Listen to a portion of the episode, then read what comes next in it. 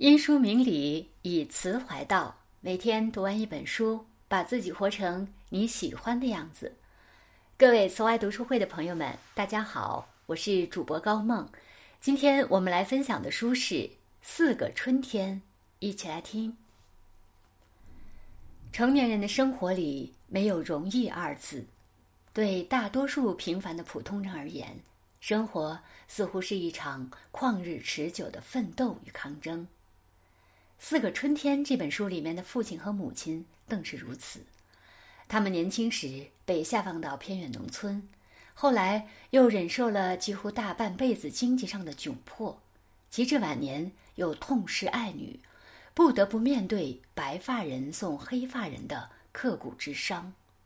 可是，他们对于生活一直怀有孩童般的纯真，对于这个世界一直保持着一颗最柔软。最善良的心，他们活得自洽，活得宁静，活得从容。《四个春天》的作者也是同名纪录片的导演陆庆义，他从二零一三年的春节开始，随身带着一台有录影功能的相机，拍摄记录父母在贵州老家的生活，中间历经四年时间。后来，他将这些素材剪辑加工成电影《四个春天》，成为一部。豆瓣评分高达八点九的口碑之作，而资鑫今天要给大家介绍的这本书是陆庆义的同名随笔散文集，其中细细记录了他的父亲、母亲、他的家乡小城以及他在北京的独居生活。资鑫今天想以陆庆义的父母为主线，告诉大家。想要顺利走过人生低谷，与生活握手言和，需要培养的几个习惯。日子从来不会一直一帆风顺，事事不会总是如意顺遂，或多或少都会遭遇一些意外与坎坷。而如何面对这些突如其来的情况，就成为决定我们是否能够一直感到快乐与满足的关键之所在。在这一点上。子欣深深为本书中父亲母亲的乐观与豁达所感染。一年除夕吃过年夜饭之后，全家人正打开电视准备看春晚，房间突然黑下来，停电了。愣了一下之后，黑夜里响起父亲的笑声：“哈哈哈，好玩儿！”他突如其来的快乐点燃了大家的情绪，都跟着笑了起来。母亲索性拍着桌子说。这店爱来不来，干脆去山里走走。于是，一家人穿衣换鞋，说说笑笑往城外走去，度过了一个特别的除夕之夜。还有一次，作者跟着父母去山里打野菜，父亲突然豁然大笑，一跳一跳的抬起脚，只见两只脚都裂开了大嘴，鞋底和鞋面藕断丝连。父亲说。今天最好玩的就是这个，居然会两只一起掉，巧了。然后兴致勃勃地用茅草搓成草绳捆鞋底，还一边回忆之前穿草鞋的经历。母亲回头看了一眼父亲的鞋，笑得要岔气。父母的脸虽然皱纹密布，洋溢的笑容却有种从未改过的天真烂漫。透着一股足以打动人心的力量，这就是自信今天想让大家培养的第一个习惯：将意外变成好玩的事情，积极乐观的去面对一切烦恼与困难，生活也会有趣很多。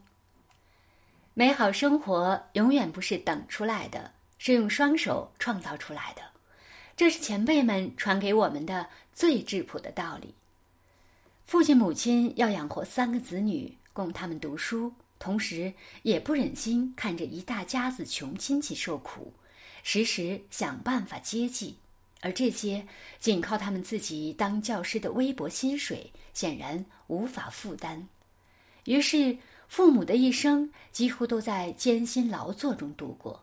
下班之后，他们还要养兔子、养猪，辛苦地捡兔毛、打猪食。每逢赶集前夜，还要通宵做背孩子用的背带，然后托人去集市上卖。在作者的记忆中，那时的父母已经熬得瘦骨嶙峋，精神状态却依然强劲。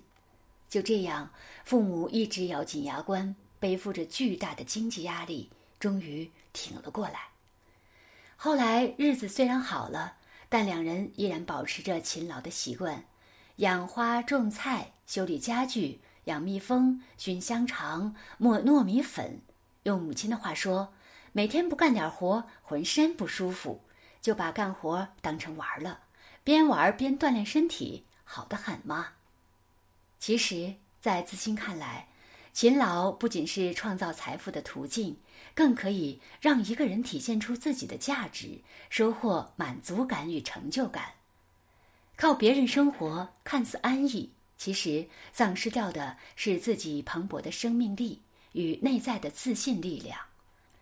无论顺境逆境。都请你保持勤劳，保持向上的姿态。一个人是否能够获得真正的幸福，在于他能不能拥有一个富足的精神世界，而我们的精神世界往往是由我们的兴趣爱好所滋养、所支撑起来的。所以在自信看来，培养并将爱好坚持下去是一个很重要的事情。作者的父母就一直爱好广泛。将普通平常的日子过得生机勃勃、活色生香。尤其是父亲，父亲的玩心很重，所有爱好都是自娱自乐。首先是音乐，细数下来能摆弄二十多种乐器；其次是爬山，看似弱不禁风，却是条硬汉，爬起山来年轻人都比不过他。还有摄像和制作视频，东拍拍西拍拍。剪辑完成后，配上音乐和字幕，然后对着自己的成品左看右看，都很得意。作者说，这样一个沉醉在精神世界里的人，他和他的生活本身就是一种艺术。而母亲不仅和父亲一起养花栽树，还将家中后园料理得如同世外桃源，唱歌更是一绝。还在父亲的影响下，没事也摆弄一下乐器，客串一把。资欣在看纪录片时，印象最深的就是大片大片的迎春花，如同瀑布般从院墙倾泻而下，而父母就坐在小院子里，合奏着二胡，面上一片安然与宁静。这来源于真实生活的美好画面，才是最高级的艺术。我们的爱好可以将最普通的日子点缀得如诗如画，我们也可以从中汲取到力量，去面对一切枯燥、一切烦恼。人生最大的遗憾，莫过于想做的事情很多，结果却一一选择了放弃。我们总是习惯了为自己找借口，没时间，压力太大，太难了。想到每件事情的步骤繁多，而被做不到的情绪所震慑，以致最终一事无成。往往是梦想还没开始，就已经想好了怎么结束。可是作者的父亲和母亲却是一对执行力超强的行动派。早年下放到乡下，在那个被世界遗忘的镇子里，生活条件极其艰苦，给父母分的住房。后门便紧紧挨着山脚。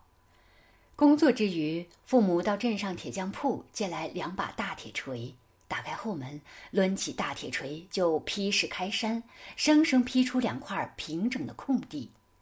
再到两里地外的村子里挖黑泥，挑着担子一趟一趟的运回来，终于囤出两块土地，然后种上白菜、小葱等容易生长的蔬菜。不久之后，家里的饭桌便丰富了起来。后来，甚至还在这片土地上培育出来了葡萄和李子。作者不由感叹：父母的生命力都极其旺盛，没有什么能难得住他们。想到什么事就去做，从不抱怨抗争，似乎生活本来就是这个样子。是的，想到什么事就去做。要知道。再浩大的工程，也需从一点一滴做起，勇敢开始，傻傻坚持。随着时光流转，你终会收获那片海阔天空。念念不忘，必有回响。这本书的扉页上写着这样一行字：“温柔能带来这世界上最美好的东西。”而这也正是资心想告诉大家的一句话：无论你曾经经历过什么，你都可以选择温柔，温柔对待自己，温柔对待他人，温柔面对这个世界。温柔并不等同于软弱，而是善良与爱的外在存在姿态。你有多坚强，就有多温柔。一次，作者在家里悄悄用摄像机记录父母的日常。看到父亲在用一把木铲在锅里搅动，母亲则在父亲侧后方站了好久，低头看着那只木铲。父亲并没有回头，依然注视着手中的活计。过了一会儿，母亲的眼神恍惚起来，似乎神思已经飘远了。她应该是回忆起了很多岁月中的风风雨雨。她眼神越来越温柔。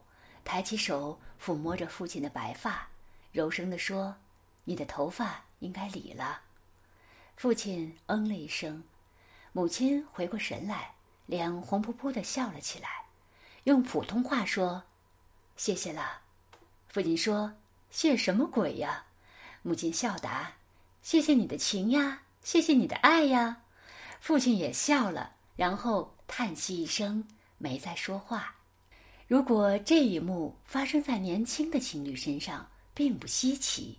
可是，这是一对经历过人生苦难与大痛的患难夫妻，他们之间的温柔格外让人动容，让人震撼。正因为有足够强大的精神去面对一切困厄，他们才能够保护好自己内心的柔软与善意。无论何时，保持善良，保持温柔。这是资心今天想让你养成的最后一个习惯。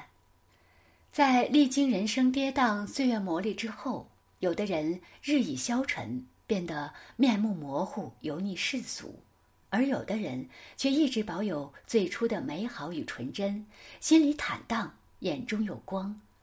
出走半生，归来依然是少年。世界以痛吻我，我却报之以歌。生命的坚韧不仅体现在你是否能够战胜苦难，更体现在你面对苦难的姿态。苦大仇深、愤世嫉俗并不可取，与生活握手言和，保持安静与从容，才是最高级的人生。王阳明有诗云：“险夷原不至胸中，何以浮云过太空？夜尽海涛三万里。”月明飞兮下天风，在心胸足够开阔的人心中，一切不幸与折磨都短暂如天边浮云，唯有对真理的追求与对生命的热爱，才是永恒不变的存在。最后，资心想用姐姐在纪录片中悠扬婉转的歌声结束今天的解读。来也匆匆，去也匆匆，就这样风雨兼程。好了，今天的分享就到这里。人生最大的捷径就是多读好书。如果您喜欢每天一本书栏目，欢迎拉到文末海报，关注慈怀读书会，每天和您分享各领域的好书。帮你打开知识边界，也欢迎分享到朋友圈，让更多的读书人加入，我们一起学习和成长。